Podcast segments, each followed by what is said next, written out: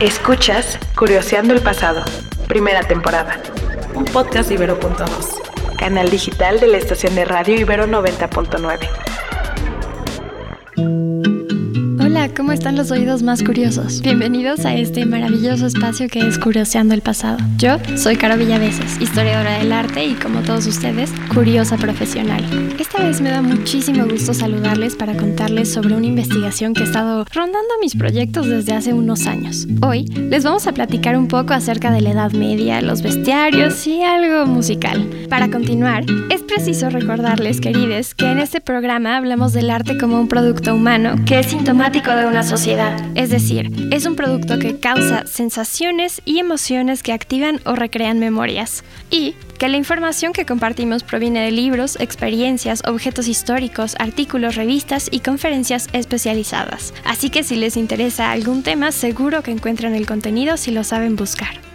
Hace aproximadamente muchos años, 76 para ser precisa, un musicólogo, que es la forma elegante de decirle a alguien que se dedica a investigar de manera académica la música, publicó un libro llamado El origen musical de los animales símbolos en la mitología y la escultura antiguas. Su nombre fue Marius Schneider. Ya sé lo que están pensando. Muy poca gente se acercaría a leer semejante título, porque a veces vemos un mamotreto de libro y hasta nos espanta un poco, como un comediante que decía que cuando era pequeño entraba a una biblioteca y pensaba en todo lo que algún día aprendería y luego hacía la comparación con su yo del presente y se deprimía, porque sabía que habían muchas cosas que jamás iba a aprender de ahí. Yo creo que está bien tomarlo con humor, pero también hay que recordar que no somos Fausto. Apenas hace tres años, su historiadora del arte más curiosa fue parte de aquel grupo de personas que se le prenden los ojitos con un título así y me aventuré a leerlo. Para entonces debía realizar mi primera pequeña gran investigación y encontrando unos capítulos que hablaban de la época medieval, decidí aprovechar y dije, de aquí soy. Comencé a leer y releer y buscar más libros e investigar y fue así como surgió el tema de los bestiarios sonoros y una interpretación sobre la vanidad en dos claustros medievales. Como ya hemos platicado en este podcast, a veces la gente critica mucho a la Edad Media. Y eso también sucede cuando se trata de animales fantásticos. Lo que pasa es que, como dice Janet Rebold en su libro The Medieval Menagerie, para entender a estos animales se necesita un alargamiento de nuestra imaginación. Durante el medievo existieron unos libros que eran como una especie de catálogos animales que se llamaban bestiarios. En su mayoría venía una imagen de cada bestia del lado izquierdo y su descripción del otro lado. Estas descripciones tenían que ver generalmente con un tinte moral e incluso religioso, es decir, muchos animales representaban a Dios o a Cristo o a los fieles, y son muy interesantes porque es justo antes de que la religión separara por completo los cuentos paganos y su imaginería. Entonces, a través de ellos nos podemos dar cuenta de que en esa época todo se conectaba. Estos libros no solo eran una diversión, para la gente de la época tales animales sí existían. Y sí, tal vez nunca los vieron, pero no dudaban que se los podrían encontrar. Los bestiarios eran estudiados y resguardados en monasterios, y los animales estaban vivos en las pinturas y de manera vocal en las leyendas. Quizá el bestiario que más se conoce es el Physiologus, que data del siglo II en Alejandría. Y ahora les voy a contar de tres de los animales más interesantes que pueden encontrar ahí. Uno es el centícoro. Su descripción dice que es una bestia oscura con cola de elefante, mandíbula de cerdo y un cuerno flexible que puede usar para luchar. Entonces tiene estos cuernos flexibles, porque cuando lo representan tiene dos, y estos cuernos flexibles funcionan como cuerdas que puede mover a sus anchas y ese es como su superpoder. Las otras dos criaturas que les voy a mencionar son las sirenas, porque al escuchar esta palabra tendemos a pensar directamente en las sirenas con una o dos colas de pez que con su canto atraían a las almas para ahogarlas.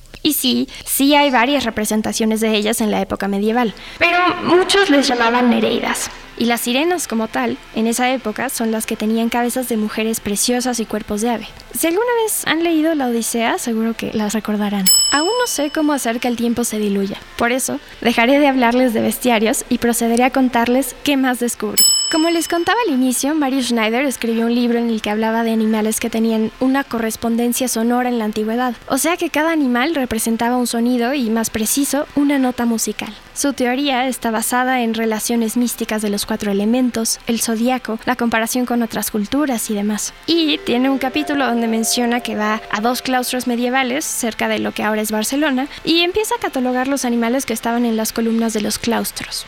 Pausa informativa. Un claustro, arquitectónicamente hablando, es un patio romano que generalmente rodea un pozo de agua y tiene columnas alrededor. En algún viaje, Marius Schneider se va al claustro de la Catedral de Girona y al del monasterio de San Cugat del Vallés y se da cuenta que las columnas marcan un ritmo. Y obviamente, como buen musicólogo, él comienza a pensar en un compás. Y luego se da cuenta de que, siguiendo su teoría, si colocaba las notas correspondientes a cada animal esculpido en los capiteles, que es esta parte de arribita de las columnas que puede ir decorada o no, las columnas de los dos claustros formaban las partituras de los himnos a los que cada edificación estaba dedicada. En el caso de Girona, los capiteles correspondían con el himno a la Mater Dolorosa y en el caso de San Cugat del Vallés al himno de San Cugat, que es San Cucufate en catalán. Entonces, la confluencia de saberes medieval vuelve a brillar, porque todo se conecta, y hasta ahí vamos a dejar a Schneider en paz. Resulta que ambos claustros fueron realizados por el mismo taller en la época románica medieval, que es cuando la escultura se hace parte también de la arquitectura e incluso dentro de uno de estos claustros, precisamente en el de Girona, hay una inscripción donde el escultor principal, además de que se esculpe en un capitel, coloca en latín lo que se puede traducir como, abrosita, esta es la forma o figura del escultor Arnali Catelli, que construyó este claustro perpetuo, cierro cita. Y esta es una cosa tan bonita porque sí, nos habla del ego, pero también del estar orgulloso de un trabajo manual. Desde ese momento este jefe escultor dijo, ¿saben qué? Yo sí me tardé mis años en esto y además de mi sello estilístico y de que representé físicamente mi quehacer en un muñequito, va a llevar mi nombre. Y dije muñequito por así decirlo, ¿eh? Porque el formato, amigues. La forma elegante de decirlo sería que representó a su quehacer en un esgrafiado o en una efigie. Pero ¿qué tal este orgullo del trabajo manual? Es como cuando se compra una artesanía y no se piensa en las manos de quien la hizo realidad. Arnali Catelli se aseguró de que no se le olvide a nadie que su taller fue quien lo trabajó. Ya casi para finalizar, les quiero contar algo que pude interpretar gracias al bestiario específico que realicé con las descripciones de los animales de estos dos claustros. Porque para ese entonces no lo conocía, después lo conocí, fue increíble. Pero bueno, regresemos a tres años atrás. Marius ya había encontrado que los animales formaban himnos. Otra historiadora del arte que se llama Inmaculada Lores Otzet había estudiado al escultor, los dos claustros, y ya existían los bestiarios. Entonces, ¿yo qué podía decir? Tenía que acabar con algo nuevo esta investigación. Y sinceramente me encontraba en ese momento de película en el que tienes todas las imágenes y las ves, y las ves, y las ves. Y pareces una loca porque necesitas encontrar un hilito que conduzca de manera lógica todo esto que tienes enfrente. Y de pronto lo encontré. Más de un tercio de los capiteles en el claustro de Girona eran pavos reales. Y en el de San Cugat, de los 39 capiteles que había, 21 tenían a un pavo real. O sea, más de la mitad. Y es muy curioso tener veintitantos años y andar pensando en qué rayos podría significar un pavo real. Pero ellos ya estaba ahí y tenía mi bestiario con imágenes, descripciones y correspondencias musicales. Así que lo leí y me fijé que correspondía el pavo real a las tonalidades de re y de sol. Les cuento que la figura del pavo real, dentro de la época medieval, en numerosas ocasiones representa un animal que gusta mucho de su belleza, porque tiene, como decía Isidoro de Sevilla, enjolladas alas. Pero al mirar sus pies, este animal recuerda que es feo y ha caído en el pecado de la vanidad.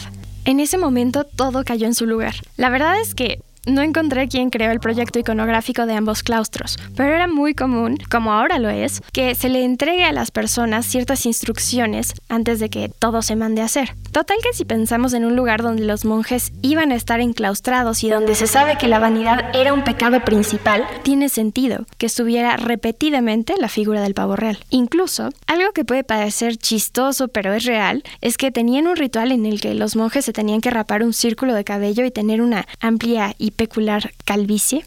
Y este ritual se llamaba el ritual de tonsura, con ese. Y lo hacían porque no podían tener razones para obrar mal y pecar. Entonces no podían tener razones para ser vanidosos. Hemos llegado al final de este episodio que espero que hayan disfrutado escuchar. Si les gustó, no olviden escribirnos a través de Twitter bajo el arroba curioseandoep y los hashtags podcast99 y curioseando el pasado. Yo soy Caro Villaveses y este episodio se tituló Bestiarios sonoros y algo de vanidad porque a veces las piedras cantan, las imágenes hablan y las bestias pueden tener sonoridad, es decir, nos regalan un significado que va más allá. Escuchaste Curioseando el pasado primera temporada. Disponible en plataformas de audio y en el sitio ibero99.fm. Necesitamos que pongas esto en tu imaginación. Una TikToker en Monterrey perfora un garrafoncito con un tenedor. Esto para que cuando lo voltee, se puedan lavar las manos usando la menor agua posible. En algunos barrios de Nuevo León llegaron a pasar más de 50 días sin poder abrir la llave del agua. Eso sí que está más feo. La cosa es sacarle como mínimo 7 horas de lluvia a una dispersión de nubes para ver si así se llena una presa. Escucha, podcast de investigación, primera temporada. Un podcast de Ibero.2, canal digital de la estación de radio Ibero 90.9.